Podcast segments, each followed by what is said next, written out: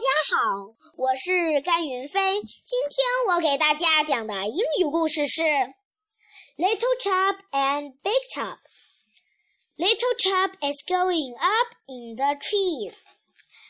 Little Chub is going up and down.